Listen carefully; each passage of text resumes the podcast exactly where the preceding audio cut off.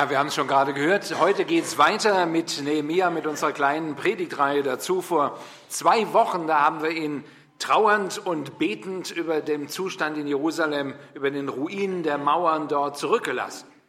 Und wir haben seinem Gebet zugehört, wir haben gehorcht, wie betet ein Mann Gottes überhaupt, dem der echte Not an sein Herz ranlässt. Das haben wir uns angeschaut und wir erkannten dort eine ganze Reihe von Dingen, die wir tun können, wenn in unserem eigenen Leben irgendetwas in Ruinen liegt, in Trümmern und Schutt und Asche und so.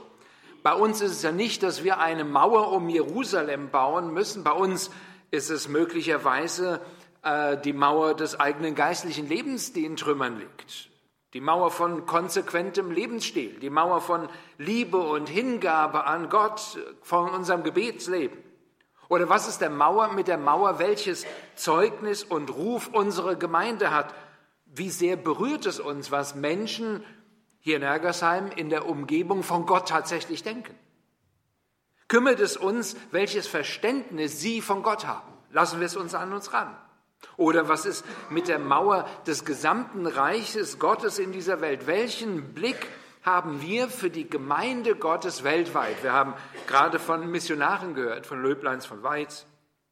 Welchen Teil spielen wir beim Bau des Reiches Gottes in Asien, in Südamerika, in Afrika oder im restlichen Europa? Liegt da etwas in Ruinen, in Schutt und Trümmer? Bewegt das uns? Macht es uns was aus?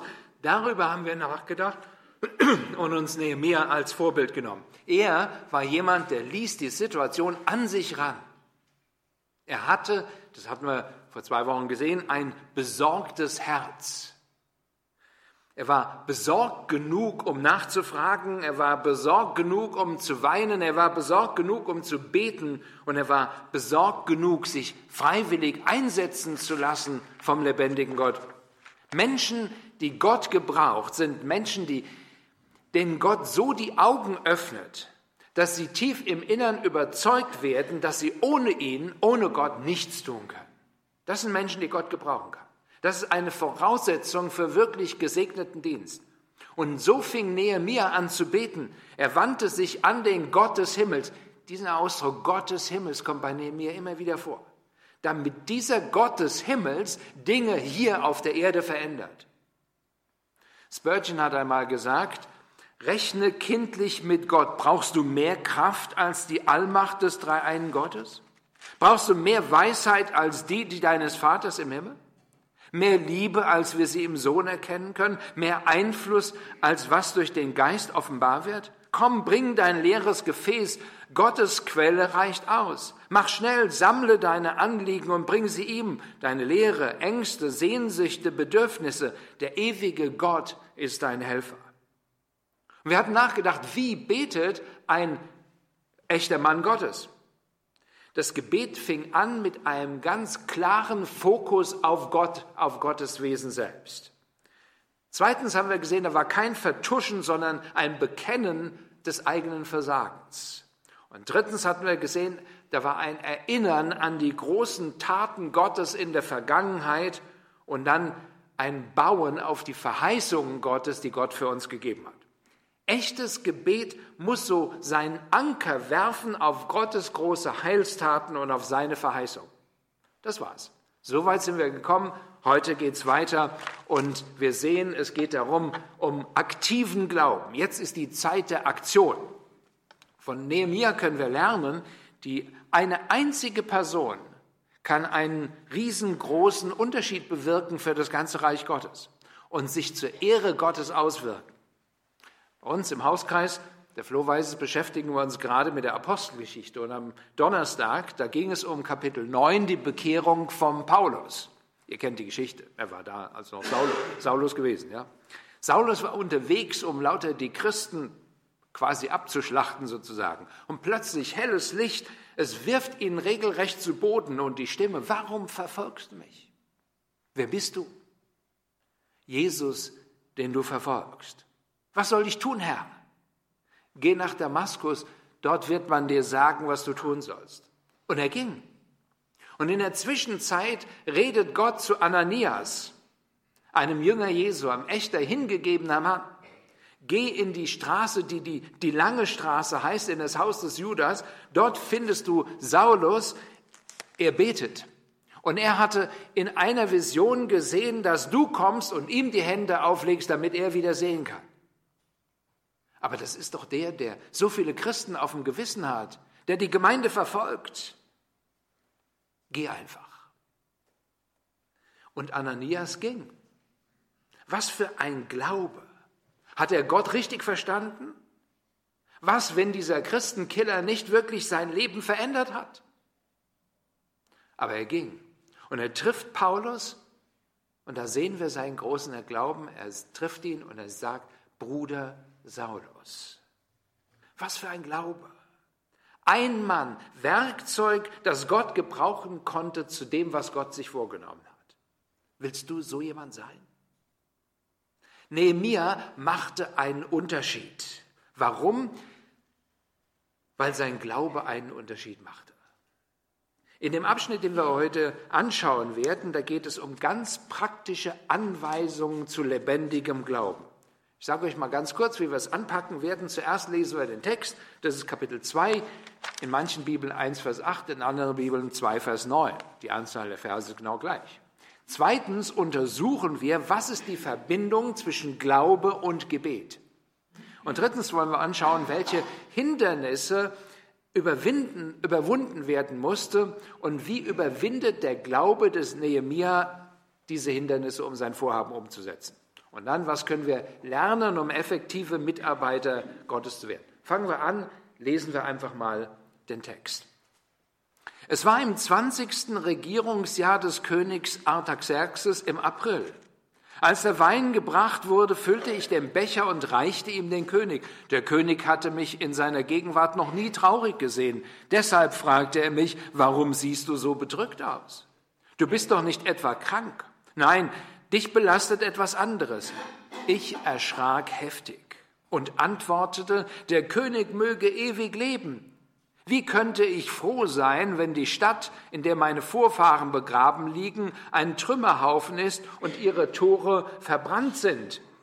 Der König sagte, und was ist deine Bitte? Da betete ich zu Gott im Himmel und erwiderte dem König, wenn der König es für gut hält und wenn du mir, deinem Diener, vertraust, dann sende mich doch nach Judäa in die Stadt, in der meine Vorfahren begraben liegen. Ich möchte die Stadt wieder aufbauen.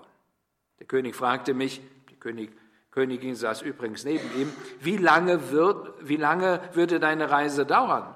Wann würdest du wieder zurück sein? Ich nannte ihm eine Zeit. Der König war einverstanden und wollte mich ziehen lassen. Ich sagte noch zu ihm, wenn es dem König recht ist, gebe man mir Briefe an die Statthalter der West-Euphrat-Provinz mit, damit sie mich nach Judäa durchreisen lassen und einen Brief an Asaf, den Verwalter der königlichen Wälder, damit er mir Bauholz für die Tore der Tempelburg liefert, für die Stadtmauern, für das Haus, in dem ich wohnen werde. Der König gewährte mir alles, weil die gütige Hand meines Gottes über mir war. Habt ihr es bemerkt? Hier sind Charakterzüge eines echten Glaubensheldens. Nehemia hatte Glauben zu warten, Nehemia hatte Glauben zu fragen und zwischendrin, da war er bereit, ein Glaubensrisiko zu wagen, das alle Sicherheitsleinen kappt. Kapitel 2 beginnt hier mit so einer kleinen Zeitnotiz. Es war im 20. Regierungsjahr des Königs Artaxerxes im April.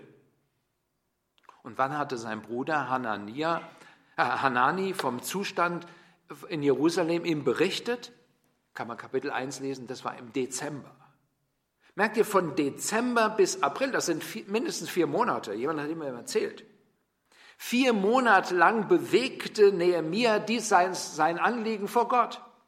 Vier Monate harrte er aus, betete, fastete, weinte, überlegte, was alles nötig sein würde, um die Mauer um Jerusalem wieder zu bauen.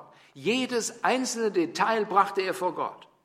Ja, Nehemia hatte Glauben zu warten. Ich bin ganz oft ungeduldig, ja. Ich bete und fünf Minuten später, da am liebsten schon gestern mal, äh, wünsche ich mir, dass ich eine Antwort sehe. Gott tut das nicht.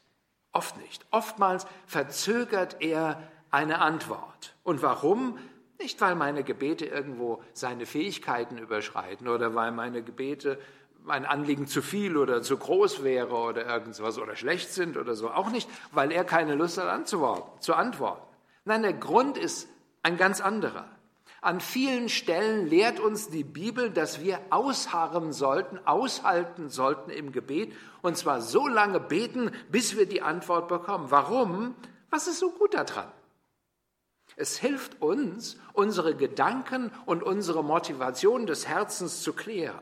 Gott will, dass wir uns selber klar werden, will ich es wirklich? Wozu will ich es eigentlich? Wie notwendig ist das, was ich bete aus der Perspektive der Ewigkeit und auch für das Reich Gottes? Und was für einen Unterschied würde es machen, wenn Gott mein Gebet nicht erhören würde? Will ich es wirklich? Erinnert ihr euch an den Schwachen am Teich Bethesda. Johannes Kapitel 5 steht das. 38 Jahre lang lag dort ein Mann schwach, gelähmt. Zu schwach, um das von Gott gegebene Hilfsmittel zur Heilung in Anspruch zu nehmen. Und ab und zu steht da, wurde der Teich, das Wasser dort von einem Engel bewegt und immer der, der als erster dort in den Teich hupfte, wurde wieder gesund. Völlig wurscht, mit welcher Krankheit er gerade behaftet war. Einem Mann hat es allerdings nicht geholfen. Und das war dieser Mann hier. Immer zu spät. Bestenfalls Zweiter. Immer zu langsam. Ständig war da jemand vor ihm da. Und eines Tages tauchte Jesus auf. Willst du gesund werden? Was für eine Frage soll das eigentlich sein? Ja, ich liege doch hier 38 Jahre, weil ich gesund bin. Warum sonst? Könnte der denken. Aber Jesus stellt ihm die Frage, willst du gesund werden? Warum? damit der Mann sich Gedanken macht über seine wahre Motivation und die Konsequenzen, die Heilung mit sich bringt. Wisst ihr, manche, die wollen gar nicht gesund werden. Und ich meine jetzt geistlich gesund. Die kommen, liegen Gott in den Ohren und so, aber die wollen gar nicht gesund werden. Warum? Denn dann hast du plötzlich Verantwortung. Es hat ja auch was für sich, oder? wenn andere sich dauernd um einen selber kümmern müssen? Will ich es wirklich? Und dann, wozu will ich es eigentlich? Denken wir noch an jemanden im Neuen Testament, den blinden Bartimäus. Markus Kapitel 10. Jesus fragt ihn, was willst du, dass ich dir tun soll? Und der Bartimäus antwortet, ich will sehend werden. Wir können uns die Frage stellen, wozu eigentlich? Ja? um etwa all die Dinge nachzuholen, die andere Menschen so in der Freizeit in Jericho getan haben und so, mal so richtig einen drauf zu machen? Okay, Jesus stellt so diese Frage nicht, aber wir können sehen, dass der Mann sich aufmacht und Jesus folgt. Der hat es klar durchdacht. Deshalb stell dir selber diese Frage, wozu will ich das, was ich von Gott erbitte? Dient es meiner eigenen Bequemlichkeit? Stillt es mein Verlangen? Nützt es der geistlichen Reife meiner oder der ganzen Gemeinde? Also wozu will ich es? Das ist eine ganz, ganz wichtige Frage, wenn wir beten. Und das nächste ist, wie notwendig ist es eigentlich aus der Perspektive der Ewigkeit oder auch für das Reich Gottes?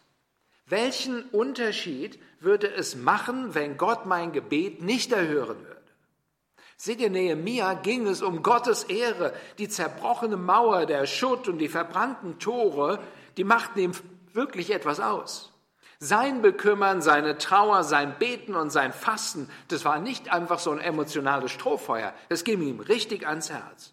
Und dass Gott ihn glaubensvoll warten ließ, das hatte nicht die Auswirkung, dass sein Anliegen kleiner geworden wäre oder schwächer. Nein, es wurde stärker in diesen vier Monaten. Wie ein trockener Schwamm hat er das Verlangen, dass die Lage in Jerusalem sich wirklich ändern würde. Sein Kummer sah man seinem Gesicht an. Seine Trauer nach vier Monaten, die war nicht kleiner, sondern größer. Er hatte ein ungeteiltes Herz, ausgerichtet auf Gott, ausgerichtet ein Herz, das nur Gott zur Verfügung steht. Wisst ihr, genau so sind Männer und Frauen, die Gott eigentlich gebrauchen will. Echter Glaube wartet ab. Das sehen wir hier. Wir können im Hebräerbrief lesen, warum Nehemiah eigentlich gewartet hat, nämlich, dass wir durch Glauben und Geduld empfangen, was Gott zugesagt hat. Oder in Jesaja 28, Vers 16 steht: Wer glaubt, wird nicht ängstlich eilen. Warten. Das ist eine gute Sache. Wer glaubt, wird nicht ängstlich eilen. Wahrer Glaube breitet eine Ruhe und Gelassenheit im Herzen aus, die uns davon abhält, Dinge aus eigener Kraft zu unternehmen, die eigentlich nur Gott tun kann. Und wie Nehemiah müssen wir eben nicht nur weinen und beten, sondern auch warten und beten. Und dann, Vers 2, da passiert's. Es war im 20. Regierungsjahr des Königs Artaxerxes im April, als der Wein gebracht wurde, füllte ich den Becher und reichte ihm den König. Der König hatte mich in seiner Gegenwart noch nie traurig gesehen. Deshalb fragte er mich, warum siehst du so bedrückt aus? Bist du nicht, du bist doch nicht etwa krank, oder? Nein, dich belastet etwas anderes. Ich erschrak heftig. Das hört sich jetzt vielleicht ein bisschen komisch an, ist es aber nicht. Ja? Zu Recht bekam Nehemiah einen furchtbaren Schrecken. Hier ging es nämlich um Kopf und Kragen.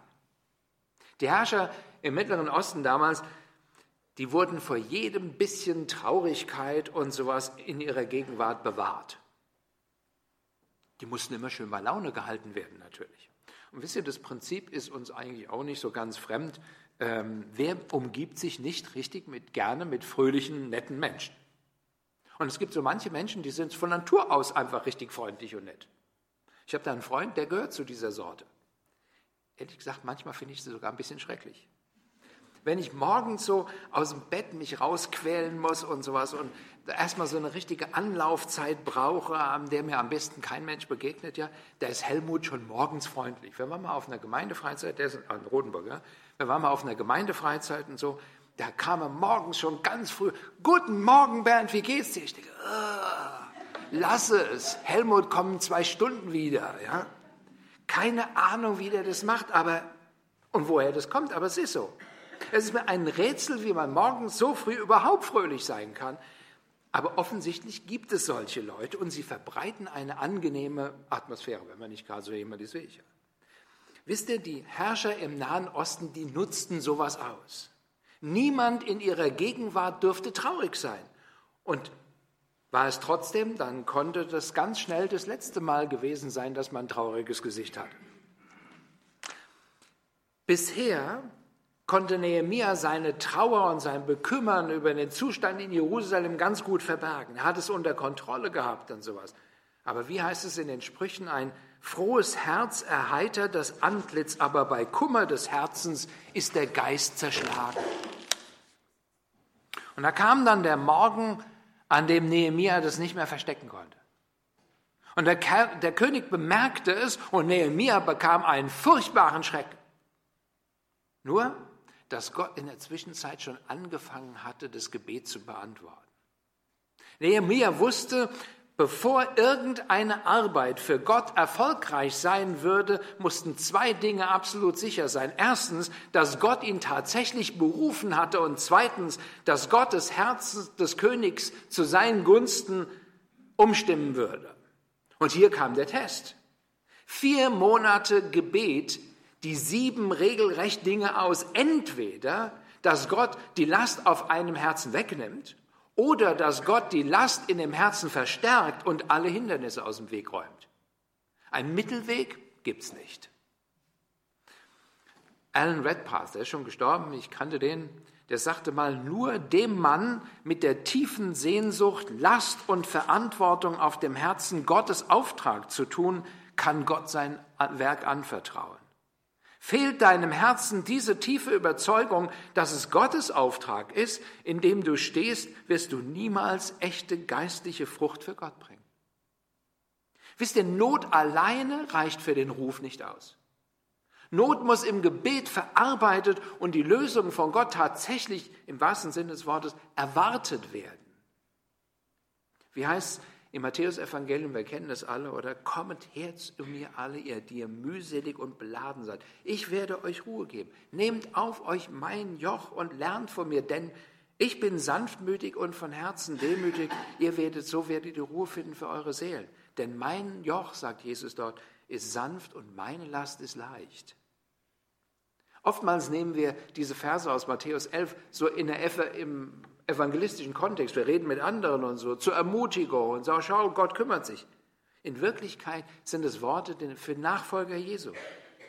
Sie gelten denen, die bereits Gott lieben. Denen, die bedrückt und traurig sind über den geistlichen Zustand ihrer ganzen Umgebung. Warum? Das sind die Menschen, die wirklich in Gefahr stehen, zerdrückt zu werden.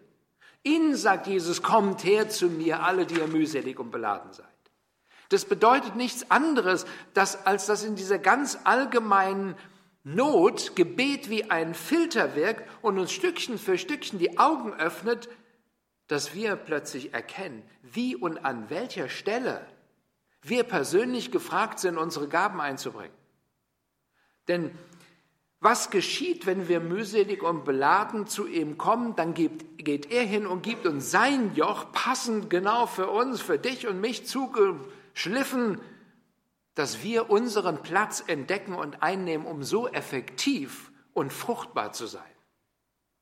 Nehemiah musste sich total sicher sein, dass es wirklich Gottes Wille und Gottes Weg war. Und wisst ihr, er war bereit, dieses Risiko des Lebens, dieses Risiko des Glaubens einzugehen. Das war ein Risiko von Glauben, das alle Sicherheitsleinen gekappt hat. Bei ihm ging es echt um Kopf und Kragen. Sein Leben lag in der Hand des Königs. Doch er wusste, das Herz des Königs liegt in der Hand Gottes, der die Herzen von Könige lenken kann wie Wasserbäche. Was haben die vier Monate Gebet noch bewirkt? Trotz des Schreckens und trotz der ganz plötzlichen Frage des Königs hier ist Nehemia vorbereitet. Er wusste ganz genau, wie er sein Anliegen vorbringen und wie er seine Situation beschreiben konnte. Ja? Schaut nur mal auf die Frage, warum siehst du so bedrückt aus? Da antwortet Nehemia mit einer Gegenfrage. Wie könnte ich froh sein, wenn die Stadt, in der meine Vorfahren begraben liegen, ein Trümmerhaufen ist? Wisst ihr, hier, das waren natürlich Juden, ja. Juden und Iren, meine Frau kommt aus Irland. Juden und Iren haben viel gemeinsam. Eines nämlich, dass sie grundsätzlich eine Frage mit einer Gegenfrage beantworten. Irgendwann habe ich es der Molly mal gesagt. Molly, ist dir mal aufgefallen, dass ihr immer eine Frage, dass du immer eine Frage mit der Gegenfrage beantwortest? Und sie sagt, tun wir das wirklich? Nehemia ist unglaublich taktvoll hier. Er sagt, der König möge ewig leben. Wie könnte ich froh sein, wenn die Stadt, in der meine Vorfahren begraben liegen, ein Trümmerhaufen ist? Merkt ihr, er spricht hier Jerusalem nicht als, von Jerusalem als der Hauptstadt Judas erwähnt noch nicht mal den Namen Jerusalem, sondern er bezeichnet es als die Stadt, in der meine Vorfahren begraben liegen. Jerusalem, das war so ein Reizwort. Diese Stadt hatte den Ruf, aufrührerisch und Unruhe her zu sein und so. Aber Begräbnisstätte der Vorfahren, das war ein Begriff, mit dem der König echt was anfangen konnte, oder? Für die Könige in der Antike, da war Grabesruhe was ganz Wichtiges und Unantastbares. Denk nur mal an die ägyptischen Pyramiden und so. Nehemiah brachte sein Anliegen vor und der König, der verstand sofort. Und er fragte in Vers 5, was ist deine Bitte? Und wisst ihr, darauf, darauf hat Nehemiah gewartet, die ganze Zeit.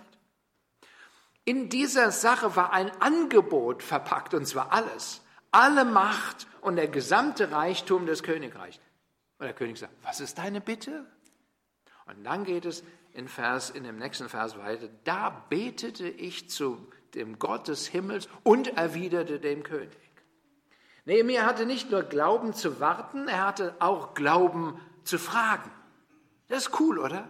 Da betete ich zu Gott und sprach zum König. Was meint ihr, wie lange dieses Gebet gedauert hat? Zehn Sekunden? Fünf Sekunden?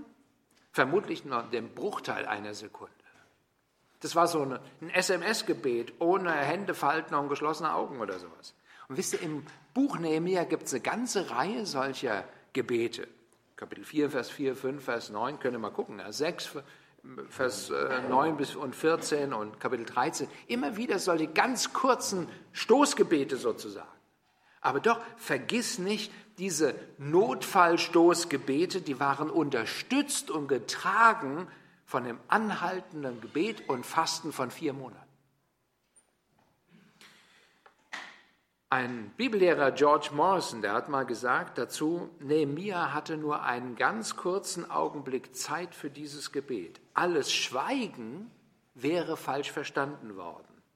Hätte er seine Augen geschlossen und andachtsvoll verharrt, hätte der König sofort Verrat gewittert. Und er hat recht. Und was jetzt kommt, das ist ein ganz feines Zusammenspiel zwischen Glaube und Gebet. Der König fragt, ähm, was ist deine Bitte? Und da muss Nehemiah antworten. Und was sagt er? Wenn der König es für gut hält. Wenn der König es von gut hält, dann sende er mich nach Juda. Vers 6. Wenn der König es für recht, wenn es dem König recht ist, dann gebe man mir Briefe. Vers 8. Ja. Wenn der König es für gut hält. Das ist eine interessante Frage, finde ich. Wie kriegst du denn jemand, der mächtiger ist als du, dazu, das zu tun, was du dir wünschst? Das war Nehemias Herausforderung, oder? Jemand mit einer kleinen Autorität zu bewegen, dass er was tut, was du willst, ist relativ einfach. Ich kann mich erinnern, als Kind, da sagte meine Mutter mir, Bernd, räum dein Zimmer auf. Ja? Und wenn ich nicht gemacht habe, dann griff sie zu Druckmitteln. Kann darüber sehr unterschiedliche Ansicht sein, aber wie auch immer. Und das Druckmittel war, ist dir vielleicht kalt? Soll ich mit einem Kochutensil vielleicht das Zweck entfremden und dir diese kalte Stelle mal ein bisschen wärmen oder so? Ja, so ein Druck ist nicht schön. Ja. Aber manchmal hat, ehrlich gesagt, bei mir nichts anderes geholfen. Ich kann mich noch erinnern, einmal hat sie mein Zimmer aufgeräumt. Ich dachte, boah, ja. Und bekam so ein bisschen so ein schlechtes Gewissen, bis ich am Abend ins Bett wollte. Hm. Ich schlug die Decke auf und da lag das ganze Gerümpel, alles, alles der, unter der Bettdecke. Und wenn ich schlafen wollte, musste ich nun also notwendigerweise alles, den Kram selber wegräumen. War auch nicht schön. Wie kannst du jemand bewegen, das zu tun, was du dir wünschst, wenn er mächtiger und von höherer Autorität ist als du? Du kannst ihn ja nicht drücken oder in, das Zeug ins Bett schmeißen oder so. Genau genommen ist die Frage, wie kannst du das Herz eines Menschen zum Positiven verändern? Wie bekommst du positives Verlangen in ein Herz hinein? Wie geht das? Ist nicht einfach, oder? Philipperbrief sagt, dass Gott uns Wollen und Vollbringen schenkt. Gott ist der Einzige, der Einzige, der Menschenherzen zum Positiven verändern kann. Alles, was Nehemia vorhatte, das hing hier von diesem veränderten Herz des Königs ab. Alles, was Nehemia vorhatte, hing davon ab, ob Gott bereits in dem Herzen des Königs eine Veränderung geschafft hat oder nicht. Sein Leben hing davon ab. Und seht ihr, diese Aussage hier, wenn es dem König gefällt, das ist eine Glaubensaussage. Er setzte alles auf eine Karte, keine Sicherheitsleine, kein doppelter Boden. Würde Gott seinen Glauben nicht ehren, würde er untergehen, Mann und Maus. Auf der einen Seite sagt er dem König, ich ordne mich dir unter, es ist deine Entscheidung, wenn es dem König gut gefällt, und gleichzeitig war es ein Risiko echten Glaubens, der danach Ausschau hielt, dass Gott in dem Herzen des Königs in der Zwischenzeit eine Veränderung vollzogen hat. Und daraufhin handelt Nehemiah. Und wir haben es gelesen, ja, Gott belohnt diesen Glauben, Vers 9. Der König gewährte mir alles, weil die gütige Hand meines Gottes über mir war. Vergiss nicht, Nehemiah der handelte die ganze Zeit in dieser völligen Abhängigkeit von Gott. Das war A und O, Schlüssel für seinen Erfolg. Folg seinem Beispiel und es wird nicht schiefgehen. Gott hatte ihm die Augen für die Not geöffnet. Nehemiah war bereit, sich von der Not treffen zu lassen und verarbeitete diese Not monatelang im Gebet und Fasten und Weinen und so. Doch Gott schickt ihn nicht einfach nur so los, Nein, er ließ ihn eben diese Monate lang beten, bis es auch Nehemia klar war, dass das ganze Unternehmen Gottes Plan war. Gott war Initiator, Gott war Wegbereiter und Gott war der, der die Kraft zur Durchführung gab. Und noch etwas sehen wir hier, das war ein Beten und Planen gleichzeitig. In seinen Gedanken, da eilte Nehemia bereits voraus und er sah die Situation so, als hätte Gott bereits sein Gebet erhört. Und dann geht er hin und schaut wieder zurück, welche einzelnen Schritte notwendig sein würden, damit diese Sache sich auch wirklich erfüllen würde. Das heißt, Nehemiah, der betet ganz, ganz zielgericht. Und das Ziel war die Mauer um Jerusalem. Und um dieses Ziel zu erreichen, da brauchte er eine positive Gesinnung des Königs. Er brauchte Baumaterial, Steine waren noch genug da, ja, und so. Er brauchte Holz für Balken und Tore und so. Das heißt, er musste googeln, welcher, wie der Name des obersten Forstbeamten war und so weiter, ja. Und er fing er an, für ihn zu beten. Asaf. Er brauchte Schutz und Passierscheine und so mit dem Siegel des Königs, damit er durchziehen konnte und damit sein Vorhaben nicht von vornherein irgendwie kaputt gehen würde. Er brauchte diplomatische Immunität, er brauchte, er musste sich Gedanken machen über die Architektur und die Zeitschiene für seine ganze Unternehmung und so weiter und so weiter. Der dachte das alles durch und brachte das im Gebet Gott hin. Vor seinem geistigen Auge sah er jeden Schritt sich entwickeln und konnte abschätzen deswegen, wie lange seine Reise sein würde und wie lange der Bau dauern würde. Mit anderen Worten, das Gebet, das er vier Monate lang betete, das war eben nicht einfach nur, oh Gott segne alle Missionare auf der Welt und so, Amen. Sondern Gott schaue dir die Situation an, du hast mir diese Last aufs Herz gelegt. Entweder nimm die Last weg oder verstärk sie. Lass sie zu einer richtigen Bürde werden. Oh Gott, wenn die Mauer jemals gebaut werden soll, dann, dann brauche ich das Wohlwollen des Königs, anders geht das gar nicht. Verändere sein Herz, Oh, du bist reich genug. Und falls es deine Sache ist, dann mach ihn willig, dass er uns Schutz schenkt. Oh, wir brauchen auch Ausweispapiere. Hast du da schon mal dran gedacht? Am besten eine kleine Schutztruppe und sowas. Und in Jerusalem, da müssen die Leute mit anpacken. Alleine geht das nicht. Schenke ihnen die Sicht, dass die Mauer notwendig ist und so, um die Schmach abzuwenden. Und so weiter und so weiter und so weiter. Merken wir, bei Nehemia wird es ganz deutlich, was Luther einmal gesagt hat, wir müssen so viel beten, als nützte alles Arbeiten nichts und so viel arbeiten, als nützt alles Beten nichts. Nehemias Gebet war ein Gebet mit Papier und Bleistift.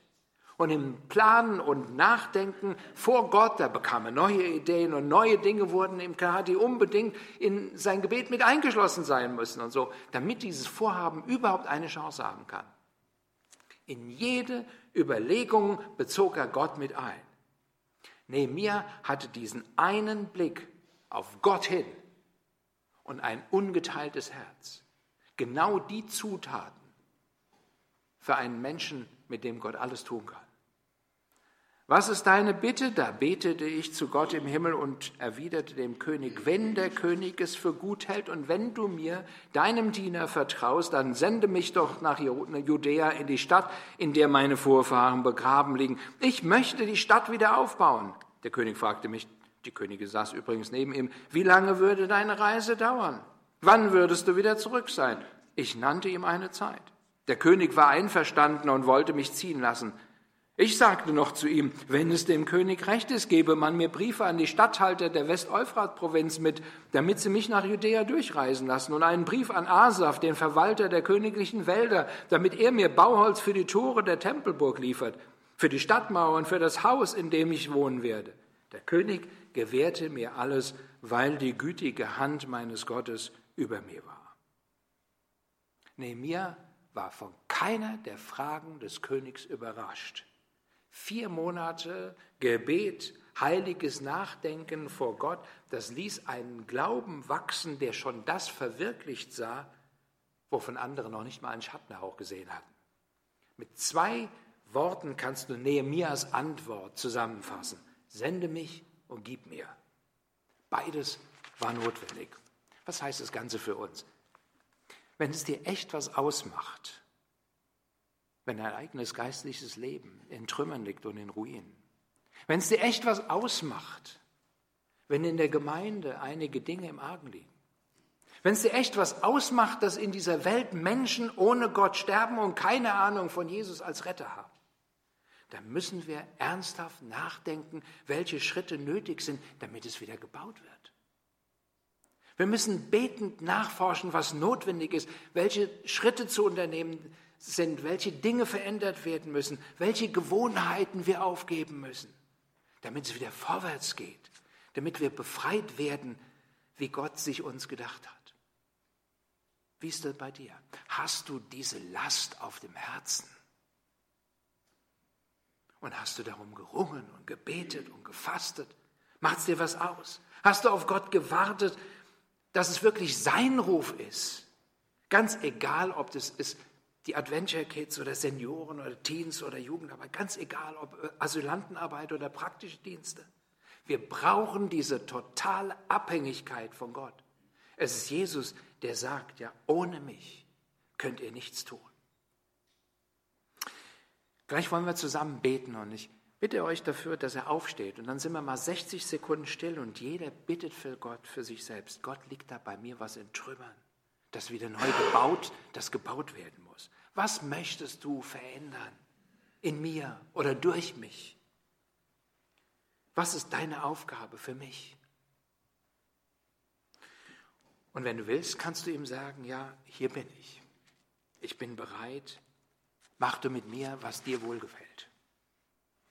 Herr, vorhin haben wir gesungen, gib mir ein ungeteiltes Herz. Das erbitten wir von dir. Nicht ein Herz, das auf zwei Beinen hängt, sondern ganz für dich. Oh, ich bitte dich, dass du in uns das anstößt, dass du uns Wollen und Vollbringen schenkst.